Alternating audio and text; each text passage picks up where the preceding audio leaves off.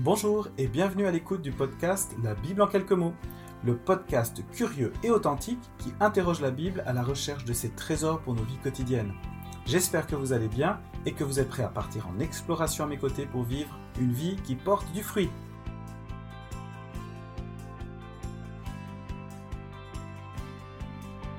Dans ce nouvel épisode, eh bien, nous allons réaliser que nous sommes tous à la fois dans la moisson et en même temps tous appelés à aller dans la moisson.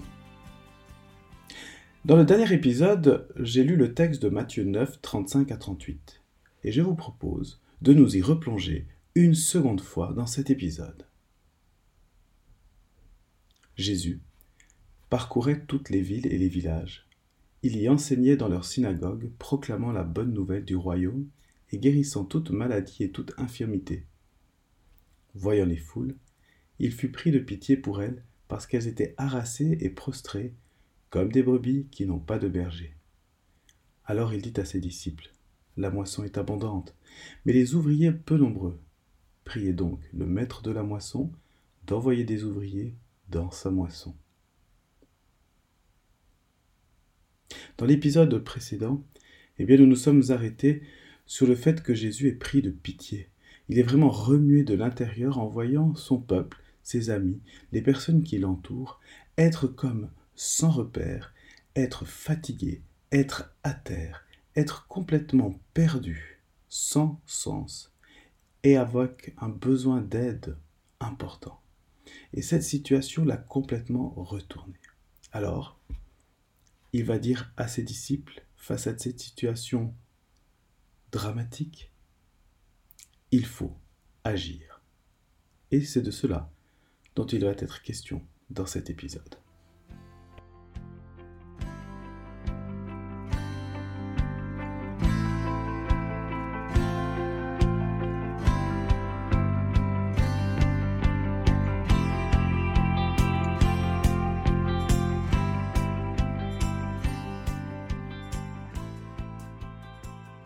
Il y a du pain sur la planche, mais peu de monde pour se mettre au travail. Il y a donc beaucoup de travail à effectuer pour moissonner, car la récolte est potentiellement, potentiellement grande, mais il y a peu de monde pour aller dans les champs la récolter. Donc, le potentiel est grand, mais sans ouvriers, la moisson sera faible. La moisson est considérée comme un temps de joie et de récompense, c'est ce moment où on récolte du fruit, le fruit du travail effectué les mois précédents. C'est un temps de reconnaissance durant lequel on peut pleinement toucher le résultat de l'engagement. Tout le travail effectué durant des mois sera sans valeur si personne n'est d'accord d'aller le récolter. C'est un petit peu comme si on se félicitait pour le parcours accompli avant d'avoir franchi la ligne d'arrivée. Or, le fruit est le résultat d'un processus. Pourquoi s'arrêter en route? Dieu est celui qui bénit. Dieu est celui qui fait pousser et qui permet une moisson abondante. Soyons donc son outil jusqu'au bout. Au moment de l'écriture de ce, texte, les Juifs étaient dispersés sans repère, ils étaient épuisés, à terre, on l'a vu. Dans l'épisode précédent, ils ont besoin d'aide.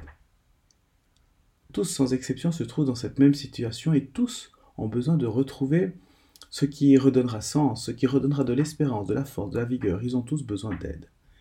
La même moisson est donc abondante. Mais alors, qui se lèvera? Qui ira les relever, les rassembler, les relier avec eux-mêmes?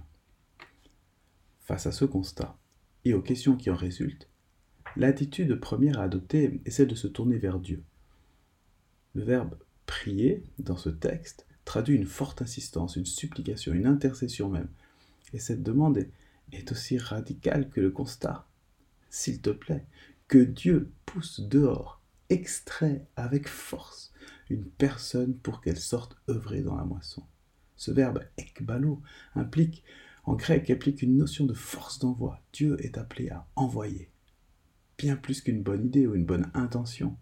C'est vraiment la question d'un appel qui dépasse la personne de l'ouvrier. C'est plus fort que nous il y a des causes qui nous dépassent, qui nous habitent et qui nous poussent en avant, un peu malgré nous.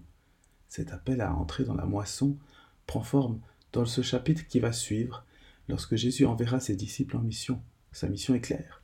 En chemin, proclamer que le règne des cieux s'est approché. En d'autres termes, Jésus leur dit, enseignez et agissez comme moi. Être sorti du champ, c'est ça. Il y a un moment où la récolte est mûre pour être engrangée. L'ouvrier a passé du temps à semer, à arroser, à entretenir le champ pour qu'il soit dans les meilleures conditions pour le temps de la moisson. Et dans tous les domaines de nos vies, nous sommes en constante évolution, jusqu'à ces moments déclics qui marquent un tournant, une prise de conscience, une conversion, un changement d'orientation, qui font qu'il y a un avant et un après. Cet engagement social, cet engagement d'amour, nous met en relation avec des personnes perdues qui ont besoin de vivre des déclics. Il y aura pour elles un avant et un après. Ils seront sortis du champ. Avez-vous déjà vu une moisson se moissonner par elle-même? Non. Il y a la nécessité de l'intervention de tiers. D'où l'appel de Jésus aux disciples d'hier et d'aujourd'hui. Appelez aussi à œuvrer dans la moisson. Il y a peut-être dans votre environnement des situations qui vous remuent profondément. Qu'est-ce qui vous choque? Qu'est-ce qui vous choque? Que trouvez-vous inacceptable? Eh bien, lorsque vous mettrez le doigt sur ces éléments, vous mettrez le doigt sur ce champ, sur cette moisson dans laquelle vous êtes encouragé à vous investir.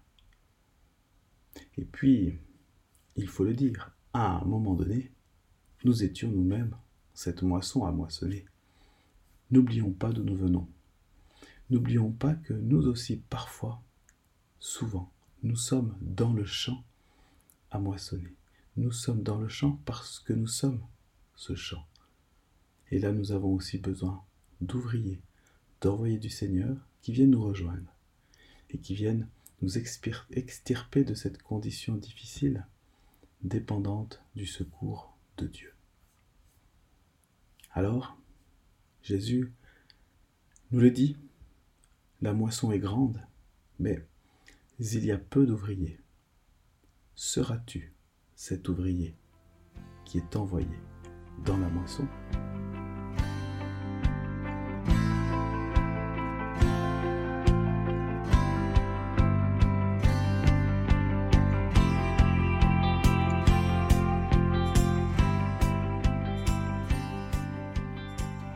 Terminons par la prière. Notre Dieu, tu nous envoies dans la moisson. Donne-nous de réaliser l'urgence, l'importance et notre rôle dans ce champ que tu as prévu devant nous.